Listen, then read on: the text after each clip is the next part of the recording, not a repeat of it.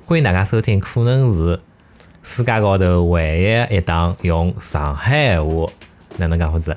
播出主要内容是跟视觉设计相关的播客节目。阿拉个目标是让大家的听觉哎，更加懂视觉的同时呢，学眼上海话。我讲不下去了。哎说不下去，说不下去了。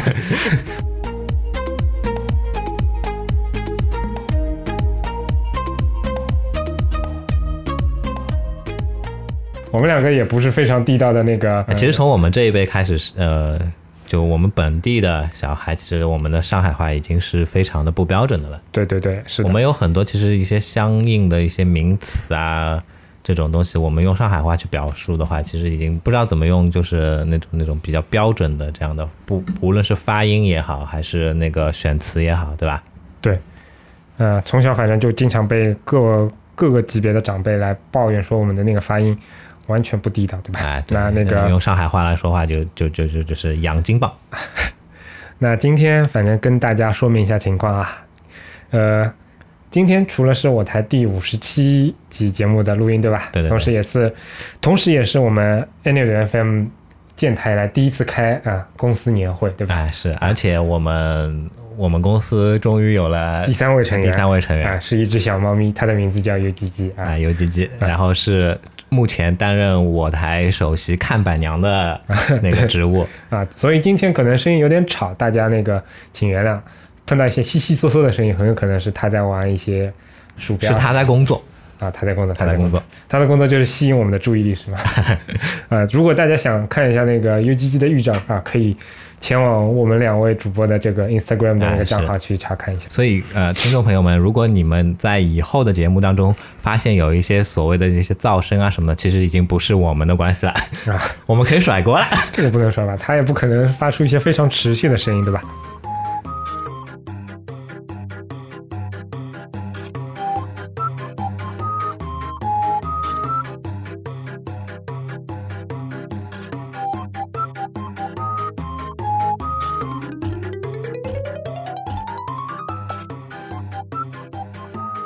就像去年那个春节前那期节目一样，对吧？对，去年那个标题就是我们都不知道标题该怎么起了嘛，对吧？啊因为因为本身就是一次怎么说呢？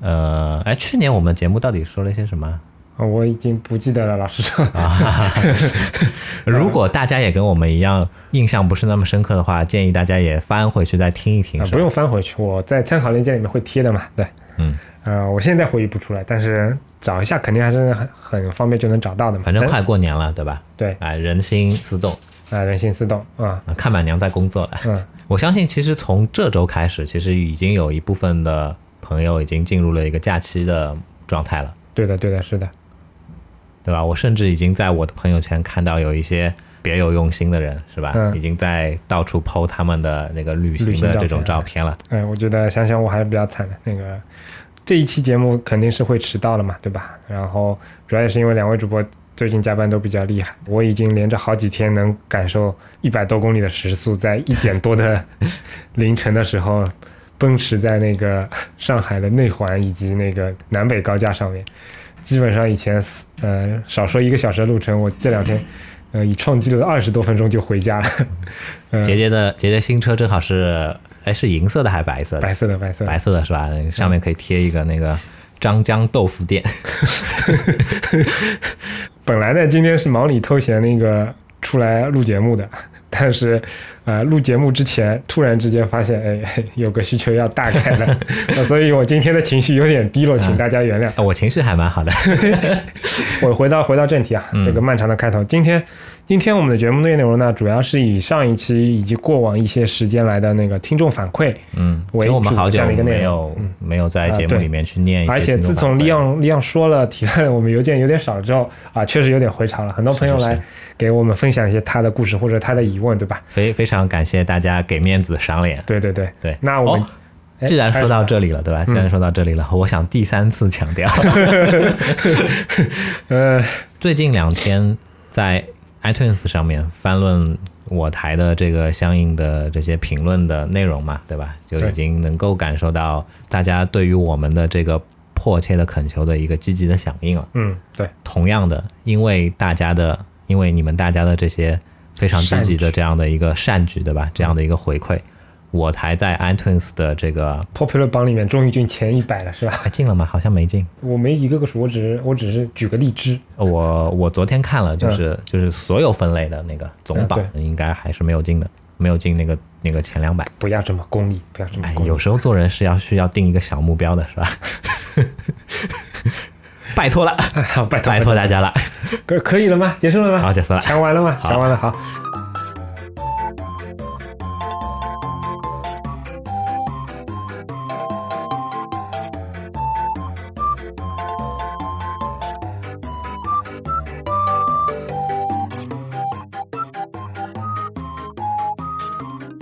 第一呃，第一个听众反馈，这位听众朋友的那个信，我这边简单念一下啊。嗯呃，是跟那个 Google 的那个设计规范有关的。他说啊，我阅读 MD 规范的时候有一个疑问：为什么规范里产品图标和安卓图标尺寸相差那么大？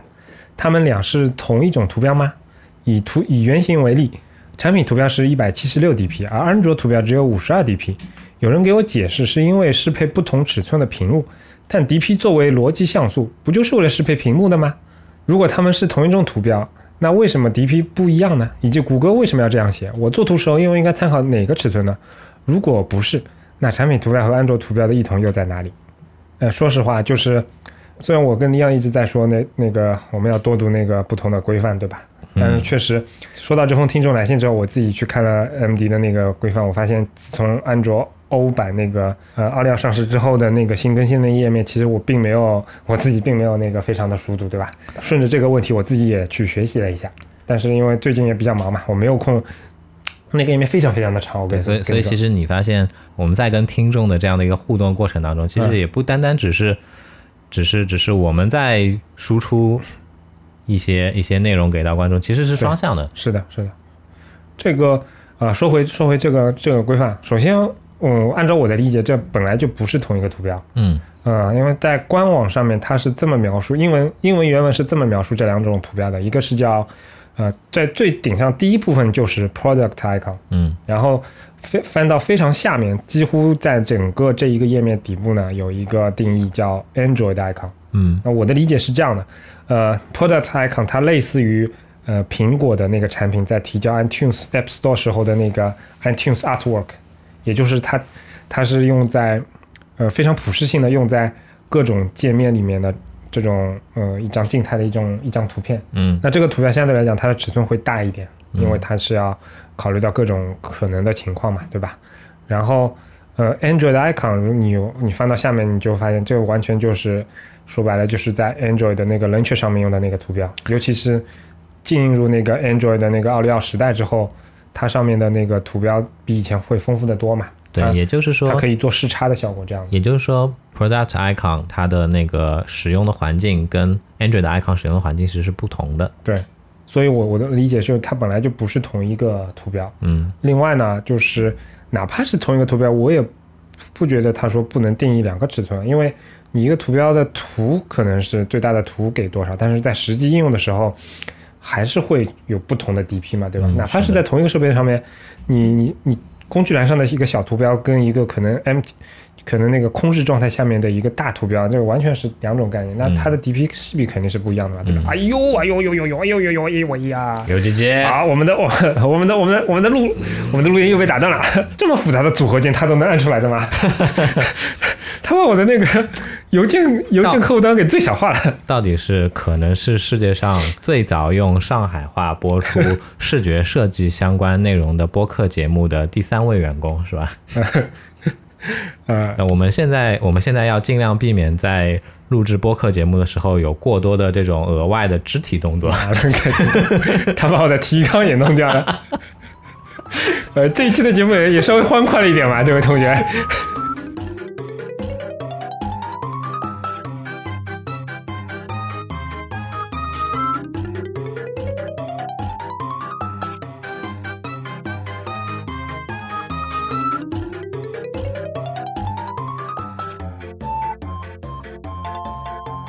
第一封那个听众反馈念完了，希望我们的那个呃讲述能够解答你的疑问。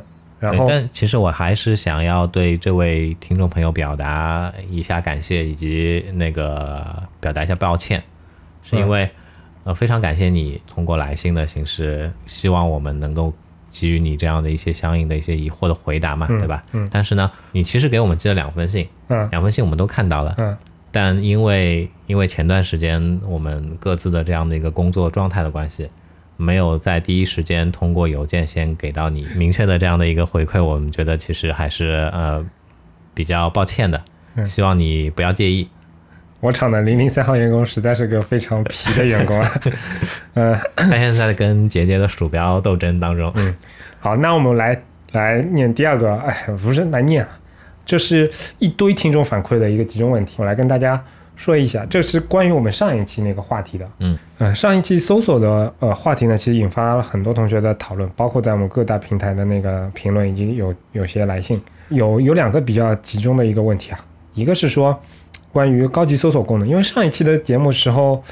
其实我相对来讲是比较怎么说一带而过了，并没有谈到说搜索引擎的高级功能嘛。嗯那这个这部分内容，其实我我还是不太想那个细说，因为我觉得探索搜索引擎的高级功能，正是锻炼你搜索能力的一个非常好的一个练习嘛，对吧？嗯嗯、你可以尝试看看，因为因为其实对于大部分人来说，其实搜索引擎我们就是打关键词，用空格来隔开，对吧？嗯或者甚至一些简单的问题，比如说今天天气怎么样，我可以直接用自然语言去输入，对吧？嗯嗯，但事实上，搜索引擎比起这些，它有更更为强大的一些不同的设置或者参数等等的功能，嗯。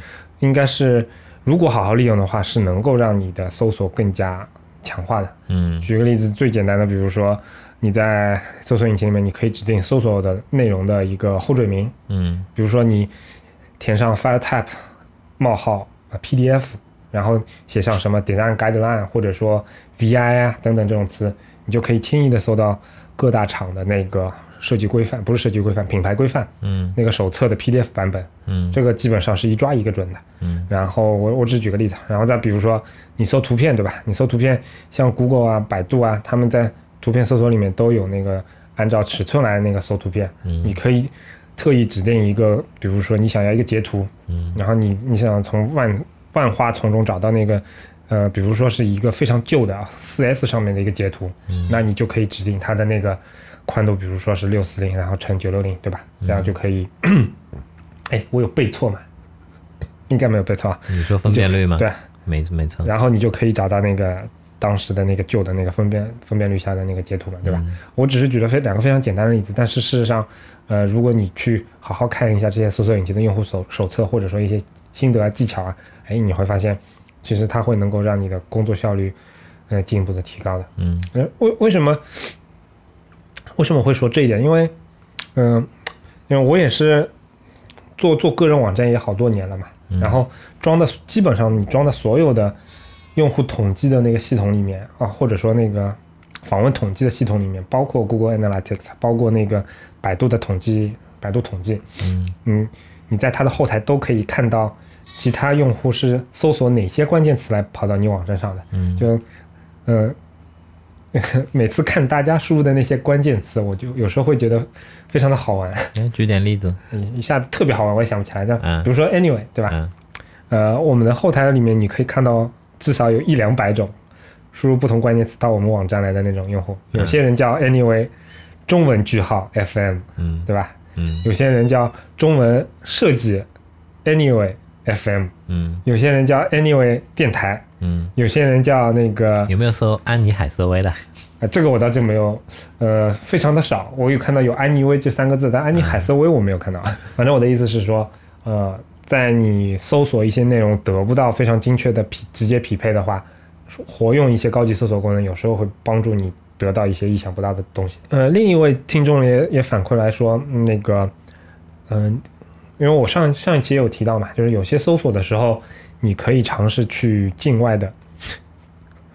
啊，你可以尝试用境外的搜索引擎，比如谷歌，去搜对应的英文词汇，因为有些专业词汇它相对来讲用英文表达表述化就更精确嘛。嗯因为他说他其实不太清楚那些常用的那些词的那些英文是什么，对吧？嗯那呃，我事实上在我们的那个 Anyway 的那个题库里面，其实一直有一期那个关于英文这些专业词汇的这个内容。当然我，我我本来的立足点并不是说直接跟大家说这些英文是什么，而是哦，我的立足点可能是说那些你经常念错的英文是什么，或者说你经常念不来的那些英文是什么，或者会经常搞错那些英文翻译是什么。嗯但是呃，听了这些听众的，听了这位听众的反馈之后，我觉得哎，年后我们可以针对一些专业词汇，我们呃可以来仔细的聊一聊。嗯，且听下回分，解。且听下回分解。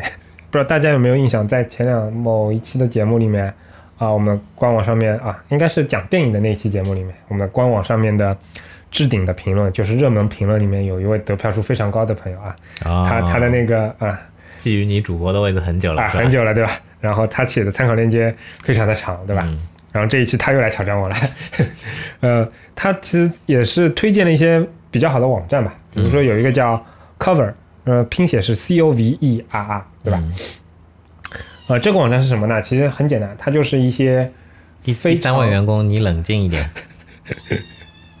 就它也是一些，呃，可以说是零版权的这样的一个视频的收集。然后这些视频呢，并不是非常复杂的那些视频，而是可以适合作为你网站的背景啊、Keynote 的背景啊等等的这样的。嗯其实是非常就质量是相对来讲非常一般的，嗯比起你在其他网站上花钱买的那些东西呢，这些东西这它上面的视频并没有特别牛逼的质量，但好在不不要钱嘛，对吧？嗯而且你也可以有比较丰富的选择，啊、这个其实是一个不错的东西。没有记住拼写的朋友们也不要紧啊，我这种肯定会放在那个参考链接里面。哦，我还以为又要开启那个 ESL Podcast 模式。哦，C O V E R R 啊，我 操呃，然后啊，然后是两个求更的那个听众反馈啊，嗯承蒙大家的厚爱，我在半开玩笑的说出我要做那个 Dark Knight 那个皮肤的之后，呃，我已经收到了不下十趟的那个询问这个皮肤的那个进度的那个问题了。哎，其实这个可能也从侧面反映了大家对于 Sketch 那边要有一套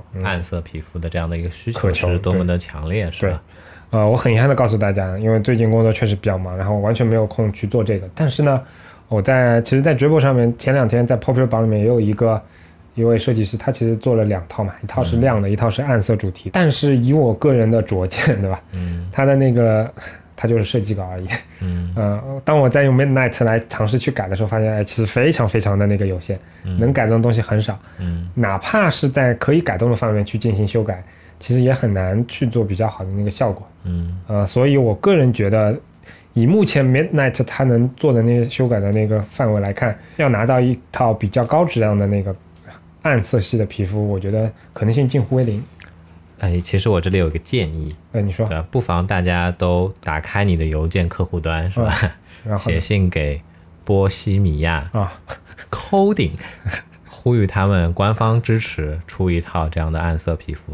个人觉得就是，呃，因为我是作为非常老一辈的 Windows 的主题制作者嘛，对吧？我可以很负责任告诉大家，对于这些系统空间要做一个反白的东西，然后取得比较好的效果，真的只有像 Photoshop 这样，你所有的控件都是自己用自家的程序去实现，才有可能会得到比较好的效果。嗯这我可以很负责任的告诉大家，嗯你要用原生的系统，你要你要达到完美效果，这就这就是一件非常非常难的事情。嗯尤其是你想也知道，反白嘛，这种牵涉到的改动量会非常的大。你亮色主题其实还好，你哪怕改不了嘛，你至少哎，你可以看上去不会有偏差，对吧？但暗色主题就真的是另外一回事情。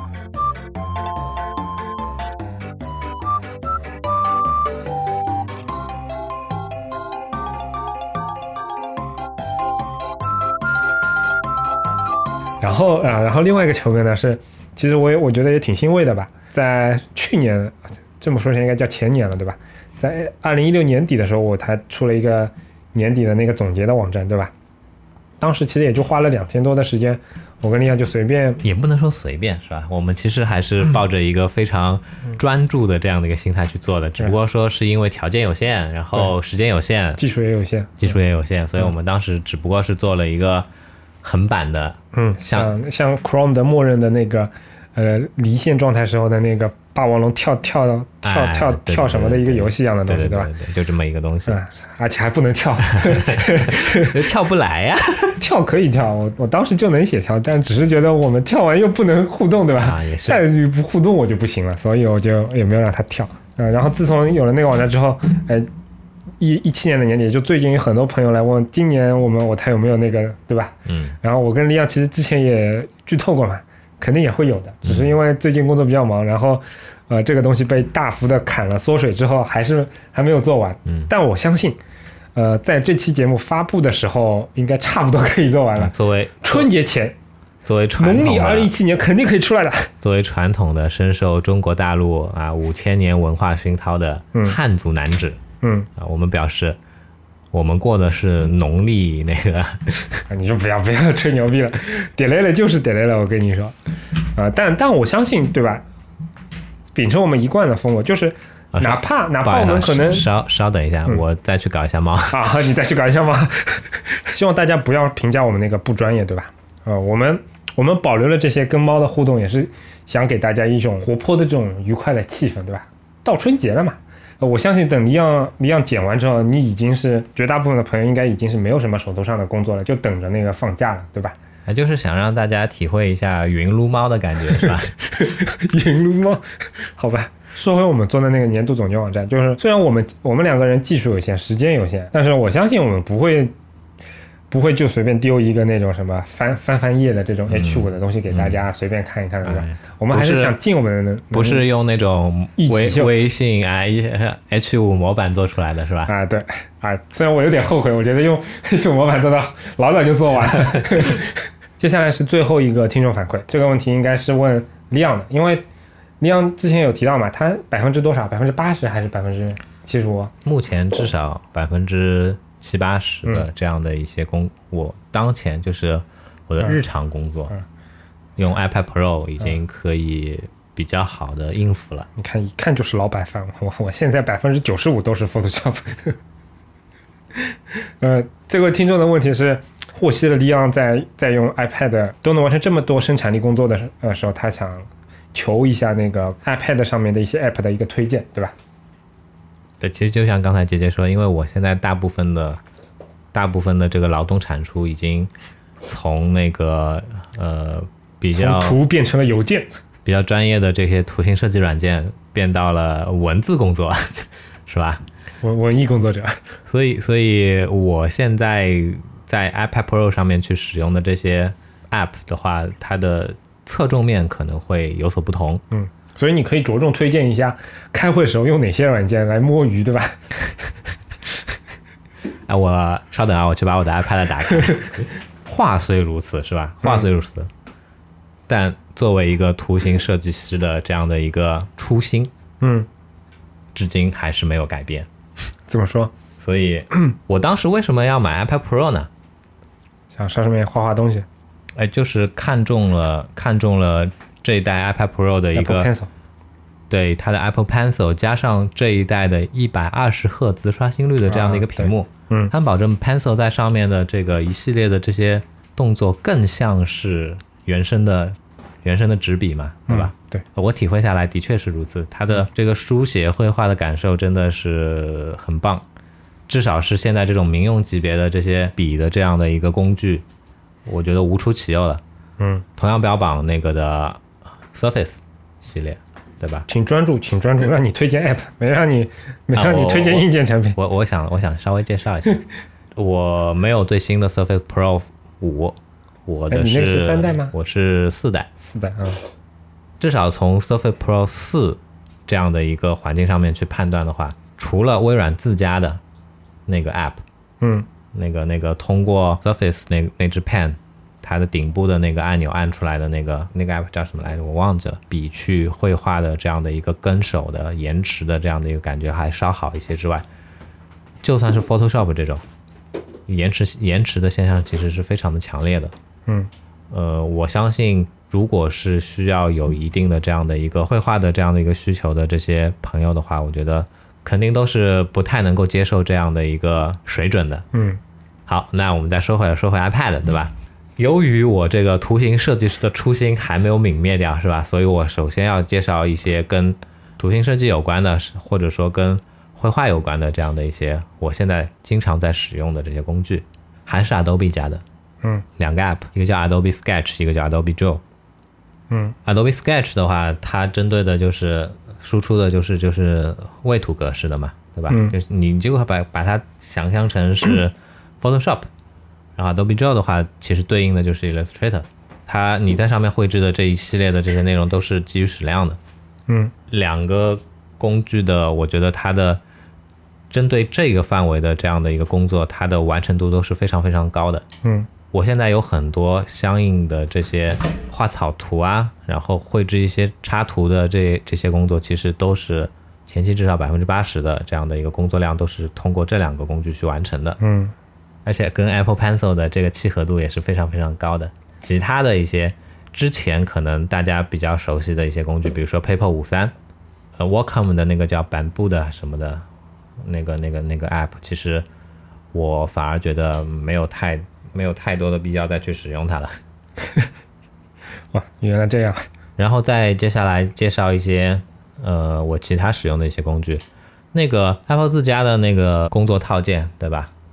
呃、嗯 Pages 啊，Keynote 啊，还有一个叫什么来着啊，numbers，？Numbers 是吧？嗯，其其实你看，你看，其实这些其实这些我不用。哦这样的，呃，我们公司的相应的这种性质的缘故嘛，对吧？有很多他们往来的这样的一些相应格式的东西，他们还是呃基于 Windows 平台比较多一些。嗯我为了可以去兼顾这部分的内容的话，其实我很多程度上面我用的都是 Google 的产品、嗯 g o o g l e Docs。这样的，对，呃，我会我在桌面端的话，我其实也是会把一些比较重要的这些文档，我都把它同步到 Google Docs 上面去。嗯然后同样的呢，在 iPad 的话，我会下载 Google Docs 的它的对应的这些 App。然后除此之外的话，呃，其他的一些我比如说，比如说因为受姐姐的影响，对吧？我现在我现在呃记录我一些想法啊、文字的这样的一些功能的这个这个呃 App 呢，我已经从最早的 Google Keep 切换到了那个熊，Bear，是吧？嗯也真的蛮好用的。最最近的最近往邮报投稿的文章就是通过 B 二写的，啊，然，后大部分情况也是边开会的时候。所以你还是在推荐墨鱼软件是吗？呃，其他的话我不知道还有什么，呃，对，那个你知道 Evernote 是我一直在使用的那个笔记软件嘛，所以嗯不管是桌面端还是 i 还是那个 iPhone 上面的，还是我现在 iPad 上面的 Evernote，我是我是必装的。啊，其实因为我自己是不太会这种 digital painting 啊、drawing 啊这种东西的，就嗯其实我自己没有特别大的感受。嗯但我觉得有一个比较有意思的现象，是因为，呃，我我自己觉得有一个比较有意思的现象就是，嗯，在 iPad 这类型的 Pad 上面去进行，呃，草图啊，或者说素描啊等等这种这种东西，其实它的市场呢非常的大，但是没有一个叫龙头型的企业，因为因为我觉得我身边，因为比如说做工业设计的，然后做图形设计的，然后做纯平面的，然后包括像你这样的这种，嗯、Outlook 艺术家，对吧？然后 其实其实那个用户软件，那个五花八门，各种各种都有的，对？我想这么去表达，嗯这是我的理解啊。嗯我觉得能做到的，嗯能做到的只有只有就是这个硬件生产商自己。嗯为什么呢？这些软件产品它必定它是要配合着那那个硬件去工作的，嗯对吧？Pencil、Apple Pencil 嗯或者说 Surface Pen，嗯他们的怎么如何去把这个硬件的性能发挥到发挥到最好？嗯这只有只有硬件厂商自己能够做到。就像为什么当时 Paper 要出一支自己的笔一样，对，但同样的，即便 Paper 它出了自己的笔，但是纸不是它的，所以有很多东西它是这个是天然的限制。是不是可以引用乔老爷子经常引用的那句话？哪一句？我现在记不清原文了，但大意是那个 Alan Kay 说的那个、嗯，If you are seriously making software, you should make your own hardware。我觉得是非常有道理的。嗯我觉得一定是这样子的。真正想把这个产品做好的话，对吧？其实你既要兼顾软件部分，又要兼顾硬件部分，因为他们互相之间的这个体验其实是一脉相承的。嗯，所以我有时候也非常非常的能够认同，或者说一部分认同这样的一个观点，就是其实怎么说呢？呃，我们我把这种所谓的封闭的不开源的这样的一个一个一个产品设计的这样的一个、一个流程或者机制，我会把它跟独裁体制嗯去联系到一起。嗯你觉得独裁体制一定是不好的吗？当你遇到的是一个是一个英明的独裁者的时候，嗯或许在这段时间内，其实独裁体制没有对对老百姓来说也没有什么不好。嗯我们害怕的是什么？我们害怕的是是领导你的这样的一个一个一个独裁者，他本身是会有这样那样的问题的，而且而且这个问题是很难去避免的。对，这就像我们玩我们玩文明时候一样，对吧？独裁政体一定是效率最高的，嗯。宣导民主自由的这些一定是效率最低的，嗯。而且往往你要办成一件事的时候，往往要牵一发动全身的，呃，牵涉到各种各样的一些一些一些情况，嗯。是吧？所以你你会发现，当今世界上面开源环境下面的这些这些应用、这些产品，嗯。我可以毫不负责任的说，嗯。百分之九十九是完全达不到，就说非开源的，嗯，这些产品的质量的。哎，扯扯远了是吧？扯扯远了。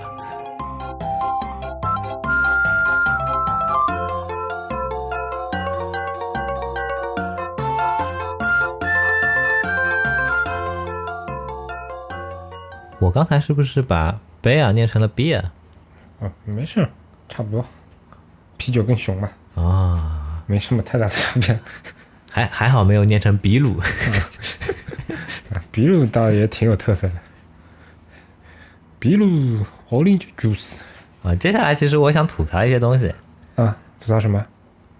你知道那个我在 Mac 上我也买了 Things 是吧？我在嗯 iPhone 上我也买了 Things，、嗯但是 iPad 上我实在我实在下不了手，再买一遍了。嗯，然后呢？我就觉得这些应用，嗯、我觉得我觉得这些应用他们的这个做法有点过分。每个平台收一次费是吗？对啊，iOS 这边它还分 i iPhone 跟 iPad，我觉得这个嗯相对来说有一些过分。但我觉得你得要从，就这个事情每个人的站的角度又不一样嘛。啊比如说我不用 iPad，啊，我就特别庆幸他们没有没有放在一起收费，你是会觉得如果是一个 Universal App 的话会更贵一肯定会更贵，啊？也有道理啊。对吧？就好比最近那个一个非常著名的网络编程调试工具嗯 S 打头的那个软件，不是最近更新了吗？哦是的，它的那个收费，它的收费标准，说实在的，我觉得已经非常厚道了，嗯已经算厚道了，嗯就是多少多少时间前买的这个人，你就享受不到的任何优惠了，你就得全价买新版的。嗯但某个时间段之后的，它可以一定的折折扣，然后再新一点的，就最近两个月买的，你就可以直接我相信获获得新的。我相觉得其实已经信大部分吐槽它的人，嗯，其实是其实是在针对它的这个这个售价。整体售价特别的贵，对，毕竟毕竟是六百多块钱的一个对一个一个东西，然后现在一更新，然后又那个了，对吧？对，但是我我我自己觉得啊，嗯因为我没买嘛，嗯 对我来说，嗯因为它首先它是一个功能非常丰富的这样的一个网络调试工具，啊是吧？对对，我来说，其实我用不到那么丰富的嗯功能，嗯，所以对我来说，可能这个六百多块钱不值，比较贵。嗯对我来说，可能有更便宜的替代者，嗯所以我不会去买它。嗯但但不至于说我因为它卖的那么贵，嗯，指责它啊，而去而去指责它。嗯，我觉得这个没有什么太大的必要，你爱买不买，对吧？这是一个非常市场竞争的环境，对吧？啊，你你不买你就不要掉它的，是呀对呀，嗯。然后因为是，因为是本年度的最后一期节目，对吧？又是临近春节，嗯然后带呃我们我们本来抱有的这样的一个主题就是大家带着一种欢乐祥和的气氛，所以呃，我们想我们想也就顺势去聊一点呃之前节目里面可能不太能够涉及到的一些内容，是吧比？比如呢？比如说呃那个我台二分之一的员工。比较喜欢的一些内容，比如说说一些动漫呐、小说啊，是吧？啊，对，最近最近有一些比较比较有争议的事件嘛，对啊，吧？最近发生了一件事情，嗯，我国数一数二的网络视频内容提供商是吧？嗯，最近引进了一部怎么说？呃，集合了当今日本最前沿、最主流、最有水准的制作群体的所制作的这样的一部动漫，嗯名字要说吧？，D of 什么什么 F 什么什么什么叉叉什么什么，对吧？对对对对对对对对对，你说的没错。但是呃，很不幸，最近由于一些不可抗力，对吧，嗯遭禁了。嗯这件事情其实现在拿出来聊的话，嗯，你说我们能有什么好聊的呢？或者说我们能做什么呢？对我们能在不触犯底线的情况下面聊什么呢？我不知道呀。我也不知道呀。这个东西的话，我只是说想把它当做一个引子。哦主要的主要的环节的话，其实还是今天我发给你的那张截图。嗯，对，我在推特上面看到有某位仁兄，他哎是推特还是知乎来着？知乎。知乎知乎，我在知乎上面看到某位仁兄针对这个问题有一个回答，非常有意思这位仁兄是这么说的啊。啊。他整个回答呢是用了那个我台另外二分之一工作人员非常熟悉的一本科幻小说现在叫三分之一了，谢谢。嗯，讲个笑话。资本控制媒体，事实上，在中国现状就是个黑暗森林。资本充其量不过就是个三体文明，虽然看上去挺屌，但只要有人广播它的坐标，神级文明的黑暗森林打击它也吃不消。爱奇艺被举报下架了，花大价钱的版权成了净损，然后别人会眼睁睁的看着你 B 站逍遥自在吗？打击报复是必然的。而对于神级文明来说，黑暗森林打击的成本实在太低了，攻击甚至比探测成本更低。只要有坐标，随手发一粒那个光力，叫你先下架再说。要抵抗黑暗森林打击，要么依靠光速飞船飞到墙外，要么自建黑域与外界隔离。但不论哪种方法，光速飞船都是必须的。有些人指望靠什么自我阉割来实现宇宙安全，那简直是痴人说梦。因为别人根本没空观测你，只要你有坐标就会有打击。举了一个非常浅显易懂的例子，是吧？嗯，把整件事情的过程描述清楚了嘛？想说这个是为什么呢？其实就想跟大家聊聊《三体》，是吧？哎呦我操，我绕的好长啊！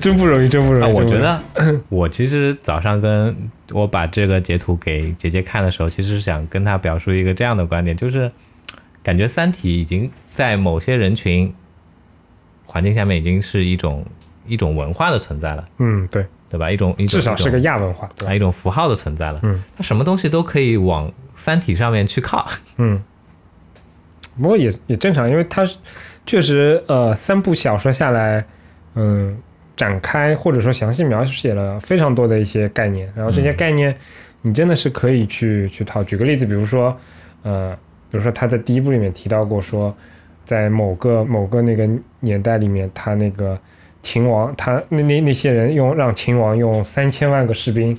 去搭建了一个人肉计算机，每个人都模仿一个计算机的门，三个人组成一个宇飞门啊、飞门啊这样的这种东西，对吧？然后，呃，事实上这种事情其实在另外一个游戏 Minecraft 里面也有人做过的嘛，对吧？嗯它就那 Minecraft 里面是可以按照一些基础的物质的那个特性去去做了个红石计算机，是吧？，对，是啊，这个就其实这就是一个非常类似的一件事情嘛，对吧？嗯也是非常屌的。然后像这种像这种，它里面想介绍的很多概念，在真实世界当中的确是有一些映射的，嗯，对吧？没啦。这个不是我台三分之一的工作人员非常熟悉的我没找到切入点啊，你你绕过来的那个点太绕了。呃，大概在两三个礼拜之前，李想说要可以聊一聊这个东西的时候，我当时趁着出差无聊，对吧？嗯我又把那前两部的小说又又看了一遍。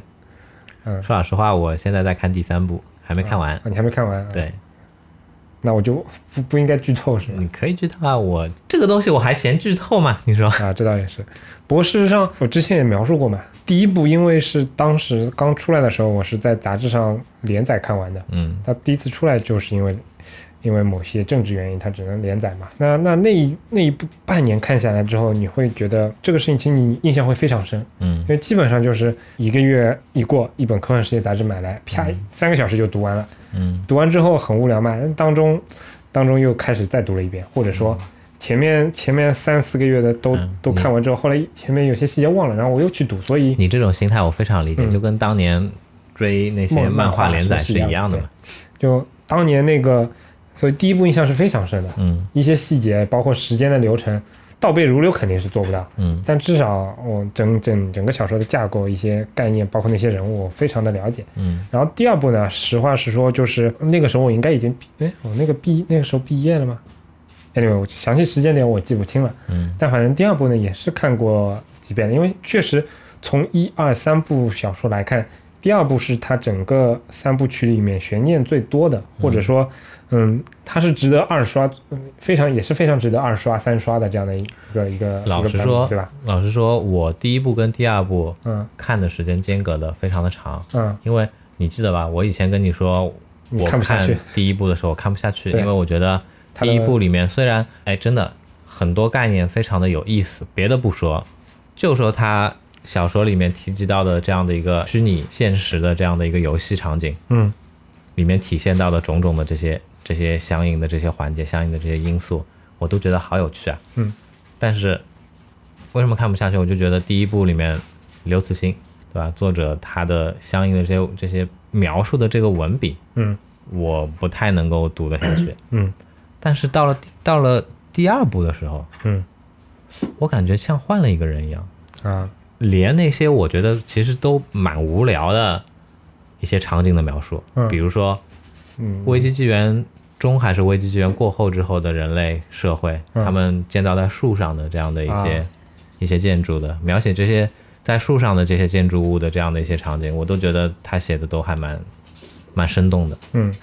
但事实上，因为我之前跟你我也说过嘛，嗯嗯，至少他在《三体》三三部曲之前的所有的小说，我肯定都都有看过。就我个人觉得他他写第一部时候那个状态，其实更像他，哦，嗯，就是那种，就是他呢很多小说都跟呃第一部这，因为这也算是一个长篇嘛，但是对于嗯中国的很多科幻小说来讲，小说家来说，其实大部分的内容可能还是集中在中篇跟短篇的嘛。嗯，然后刘慈欣以前的那些中篇和短篇，他的给人的感觉更像是像《三体》第一部里面的某些章节的那种状态。嗯就是要么是一个大的世界观铺开来之后，他去用一个非常长的那个篇幅来接来来圆这个整个硬核的这样的一个一个设定，要么就是一些描述一些非常底层的社会，或者说非常嗯、呃那个时期的一些社会上面一些非常嗯市井的那些那些那些感觉的事情。嗯我觉得是这样，我至少我的理解是这样，因为，嗯、文学这个东西每个人的理解都都不一样嘛。但反正给我的感觉是，像第二部这种，我需要带着一个很强烈的一个悬念，然后很很多的这样一些问号，然后有很多的他有一些埋这种伏笔的这种写作的手法，在之前其实比较少一些，嗯。但事反实上正，我反正在读第二部的各个片段的时候，其实嗯在我脑海里面，其实我读第一部时候也也会有，对吧？我嗯会、我会有一些，因为他的他的想象力，嗯他文字展现出来那些想象力的东西，给到我映射到我脑海里面，我想象到的一些，呃，会有一些非常具象的这些画面出现。嗯比如说，比如说三体人脱水的这些场景，嗯我我是觉得我的脑海当中的画面是非常生动的。嗯但到第二部的时候，这种生动的感觉，推动我能够产生这种生动的这样的一些画面的感觉就更自然了。嗯第一时间去理解它文字表现出来的这些东西就已经足够生动了，嗯对吧？打个比方说，我刚才说到的那个，他这么这么枯燥、这么无聊去描描述那些描述那些建在树木上面的这些建筑，然后当时的当时人所处的这种他们的衣着啊，然后嗯周围环境的这些这些东西啊，我觉得都很生动。嗯。然后还有特别，比如说是那个水滴，水滴去啊毁灭那个联合舰队的、嗯。这这这这个篇幅里面的内容，我觉得哦，太太牛逼了，嗯。的，不亚于我当年看田中芳树。田中芳树《银河英雄传说》里面去描述的那些呃舰队之间战争的这样的一个宏大的场面。嗯，是的，你你会发现，比如说他之前那些他写的其早一点的长篇小说、中篇小说里面一些人物，在《三体》里面也有用到嘛，比如说那个丁仪，是叫丁仪吗？那个科核物理学家。就是，然后这个我就因为我之前没有看过他的作品嘛，嗯然后其他的一些场景，其实他之前也或多或少会用到一些，比如说嗯你印象比较深是说那个罗辑他冷冻了很久之后，突然在那个末世战争到来的时候苏醒那一段嘛。嗯其实之前他另外有一部小说叫《地球大炮》，嗯《地球大炮》讲的是一个，也是有一个类似的场景，嗯就是主角，呃，主角也是在一个冬长期的冬眠之后突然苏醒过来，然后看到了一个跟之前完全不一样的世界。然后他的那种描，只不过那个世界呢是一个类似于废土世界一样的这种社会，啊对吧？就是，但科技也已经比较先进了。啊当我读到那些文字的时候，我会觉得有点相似，就是他他也去着力去想象这样的一个一个人在跟社会脱节非常长时间之后会苏醒过来的之后的一些一些场景。其实这个会给我的感觉是有点像的，他他的一些处理的一些手段，呃，说白了就是就那么些，然后会有有时候会有会有一些重复的感觉的。嗯说到这个读这些，这这些其实都应该叫闲书是吧？对，嗯啊，读这些闲书的这样的一个过程，其实我还想接着去聊一聊书本身这样一个东西，啊，对吧？前段时间我在推特上面看到，呃，由不鸟万如一先生主理的叶梯斯感，嗯。他的推特账号有表达过这样一个观点，因为正好是前段时间上海的季风书店关门嘛，嗯。是吧？然后这个参考链接我就不找了，已经被删了。呃，我我我这边就念一下吧，啊，对，没了季风一样阅读，不阅读的人有没有季风他都不阅读，去书店拍照为主的人呢，有没有积分都不阅读，嗯但上海市的地铁站里有积分比没有积分好，这是底线。嗯，他这个说法其实我并不表示反对，嗯但我觉得主要是针对他最后那句话。嗯，为什么这是底线呢？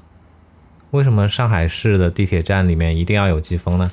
季风书店被关掉可能是最近的事情，但是季风书店萎靡，或者说整个这样实体书店萎靡，又不是今天的事情。嗯为什么现在变成底线了呢？而且这个底线到底是谁定的呢？读者定的吗？嗯如果这条底线是读读者定的话，我相信季风书店不会关门。嗯那很明显，这条底线不是读者定的。嗯那对于读者来说，这个底线有什么意义呢？狗屁意义嘛，是吧？嗯所以再再回过回过头来去联系一下，我我台第三位员工今天很兴奋啊，因为第一次参与录制节目是吧？大家包涵一下。嗯对，然后结合自己的这样的一个一个行为或者一个经历，我我也想稍微的再扩展一下聊一聊，对吧？嗯那最早的时候，大家其实都是去书店买书、看书的。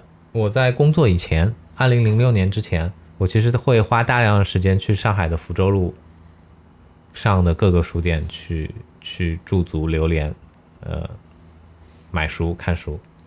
之后呢，之后呢，大部分情况下面，一一方面由于自己懒，一方面由于种种原因，我的阅读习惯从实体书转到了各种各种各种各样载体的这个电子书上面。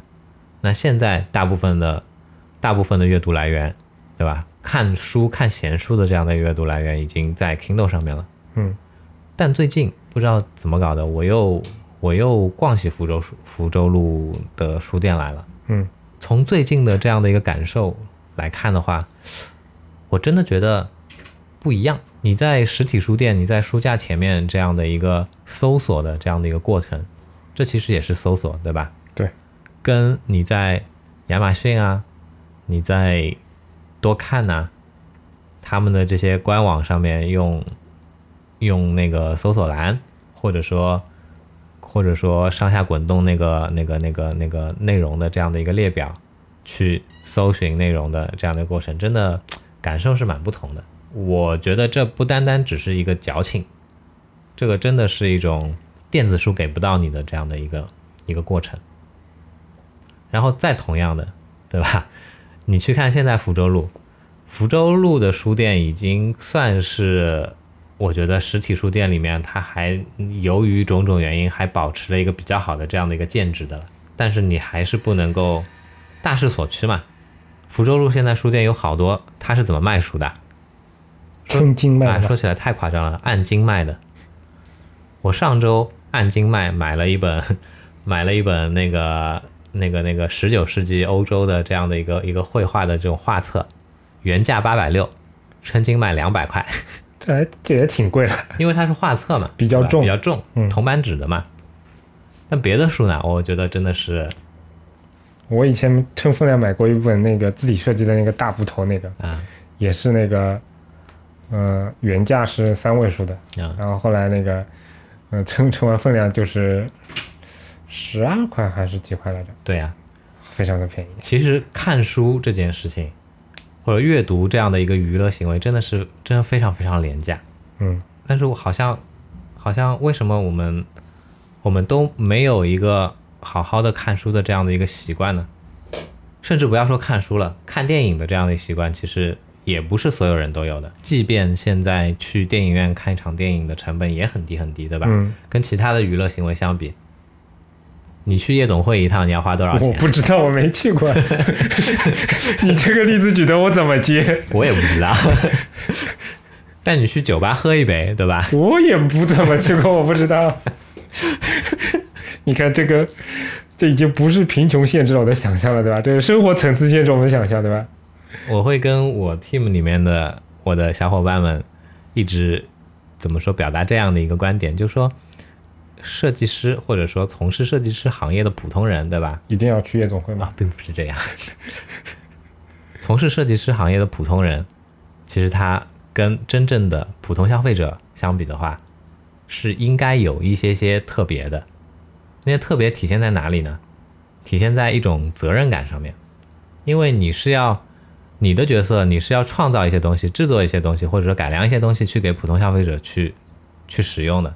嗯你如果没有责任感说，你没有你没有一个责任感说，哎，我因为需要去做这些东西，所以我需要有比普通消费者关注更多的东西，获取更多的知识的这样的一个心态的话，我感觉就做不好这件事情。有道理。所以时不时的通过比如说阅读啊，或者说看电影啊这样的一种一种一种既娱乐了自己，又能够获得内容的这样的一些一些手段去去获得一些内容的话，获得一些知识的话，为什么不这么做呢？我编不下去了，对吧？我我才二分之一的员工正在 吸猫，啊，今天要不就到这儿吧。嗯，可以可以。最后感谢一下大家吧？哦，又要煽情了是吧还？要煽情了，好好好好好。感谢大家那个二零一七年又一年的这样的一个陪伴，是吧？嗯呃，我台在今年呢也做了一些事情，但是呢也没有做到一些事情。嗯希望二零一八年的时候呢，我们能把想做到的事情做得更多一点。嗯。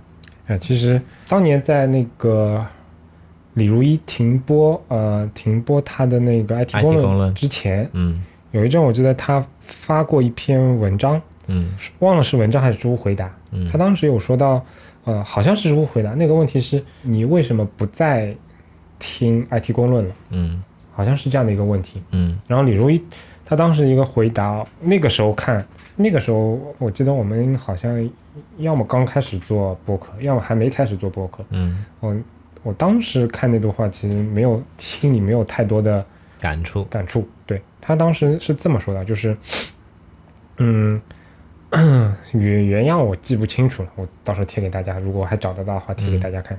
大致意思是说，呃，呃，其实有些人不再听下去这件事情，他是觉得非常正常，嗯而且也是觉得非常欣喜的。嗯因为当你在一个阶段，你你发现本来能够给予你一些知识、给予你一些指导、给予你一些帮助的东西，现在没有办法给你更多的帮助的时候，往往意味着你自己已经有一些提高了。嗯比如说，你觉得哎，本来李如一能够给你告诉你很多的事情，你不懂的，或者说能够分享给你一些一些一些见闻啊也好，或者说一些怎么样的东西啊。但现在你会觉得，哎，你有自己的想更好的想法，或者说你有你自己的见识也已经超过他了。那个时候你觉得听一天世界哦，你听 IT 公论没有什么意思，那你自然而然就不听了嘛，对吧？那对于你自己的人生来说，这是一个呃升华的一个阶段，或者说你是是你一个自我提高的这样的一个阶段。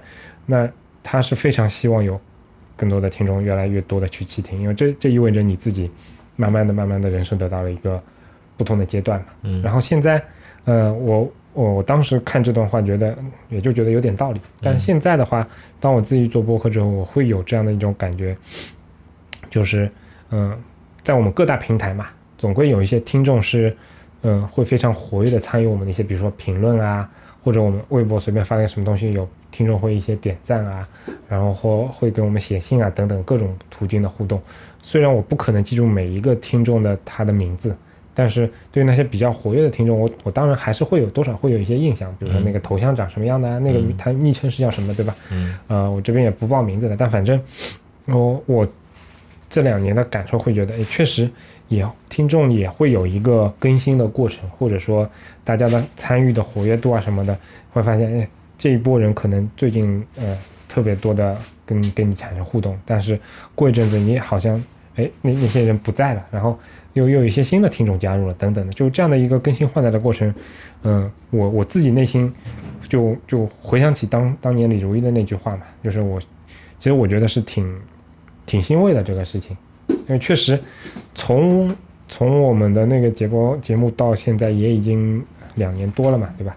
这两年多的过程当中，呃，其实挺欣慰的，看到有呃一波又一波的呃听众从加入这个行业到熟悉这个行业到听我们这个播客，到最后弃听我们这样的一个播客，对吧？不管不管处在什么样的阶段，呃，我非常心，我非常开心，说人生我人生最近这两年。时间差不多也跟我女儿出生时间差不多嘛，这么这么一段时间嘛，对吧？我除了能见证我自己女儿的一个成长，也见证我们自己这个播客的成长，同时也间接的见证了很多听众的成长。我觉得这个过程非常的开心，也是到今天，哪怕啊，我现在的工作比以前更忙了，但是依然会，呃，我觉得抽一点时间出来，然后我们去录这个节目，去剪辑这个节目，去发布这个节目，我觉得是一件非常。嗯，有意义的事情，然后，呃，也会继续去做下去的一件事情。嗯，是的，我的感触说完了。是的，嗯。但同样的，嗯，直接说到这个例子呢，我我之前是没有看到过这个回答啊。嗯。但我今天第一次听到之后，我觉得其实也是蛮认同的。嗯。但同样的，我也会觉得说，呃，一档节目，嗯，一档节目它经历了一段时期之后，特别是特别是当这个节目它是跟它是会在节目的录制播出的过程当中，跟它的受众、它的听众会产生互相之间的这样的一个交流，或者说或者说回馈的这样的一个形式的话，嗯，这档节目它就不单单只是一个单向输出的这样的一个节目了。对。那在这样的一个前提下面的话，我觉得节目本身也是应该需要，节目本身也是需要去不停的进化的。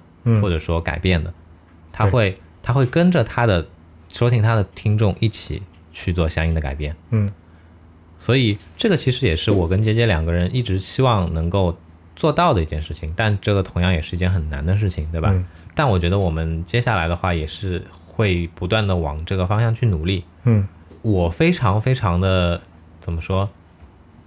这个可能是个奢望吧，对吧？呃，日本有一档常青树的节目。叫做哎，名字可能记得不是太确切啊，对吧？呃，可能叫黑柳彻子的布屋，还是叫彻子的布屋？哦，我们的三号员工把 Siri 打开了。你继续。三号员工非常善于那个快捷键操作，今天连今天连杰杰都非常的惊讶，是吧？对，他会切换切换 App，他会帮我删掉所有的日记内容，他会搜索。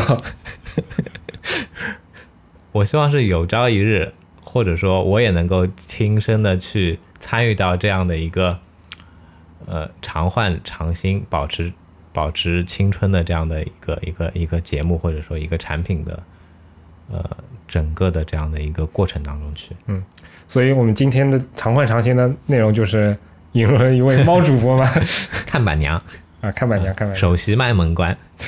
所以有可能对吧？我我台以后我们官网上面会不时的发一些猫片出来，是吧？啊，我觉得可以啊，我们可以去建一个 Instagram 的账号，对吧？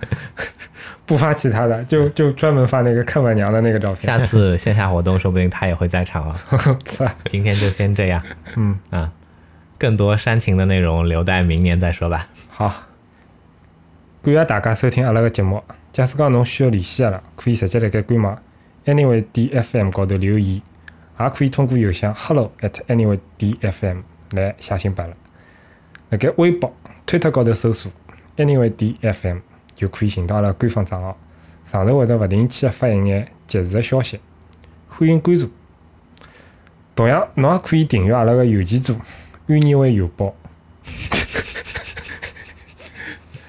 嗯，订阅地址，订阅地址可以参见阿拉个官网头部个链接。阿拉努力个目标一直是让侬个听觉更加懂视觉。为了得到更加好个体验，阿拉比较推荐使用泛用型个播客客户端订阅收听。当然，侬也可以辣盖网易云音乐、荔枝 FM、喜马拉雅 FM 高头搜索。哦，还有得一只企鹅 FM，阿拉专门忘记脱。哎，哎，呃，辣盖企鹅 FM 高头也可以搜索 Anyway D FM 寻着阿拉。最后个最后，再次安利阿拉个官网，每一期内容提及个参考链接高头侪能够寻着。谢谢大家，再会。哎哎，anyway，邮报讲过了吧？我觉得哦讲念过了啊不。是侬笑了一遍吗？啊，大家新年快乐，新年快乐！提前祝大家马狗年什么狗 那我这个东西特别不擅长。啊，嗯，那就祝大家狗年那个越来越旺，越来越旺。嗯，啊，旺，旺啊！可惜我们看板，娘旺一下。你这个要求有点高了吧？人家明明是喵嘛，对吧？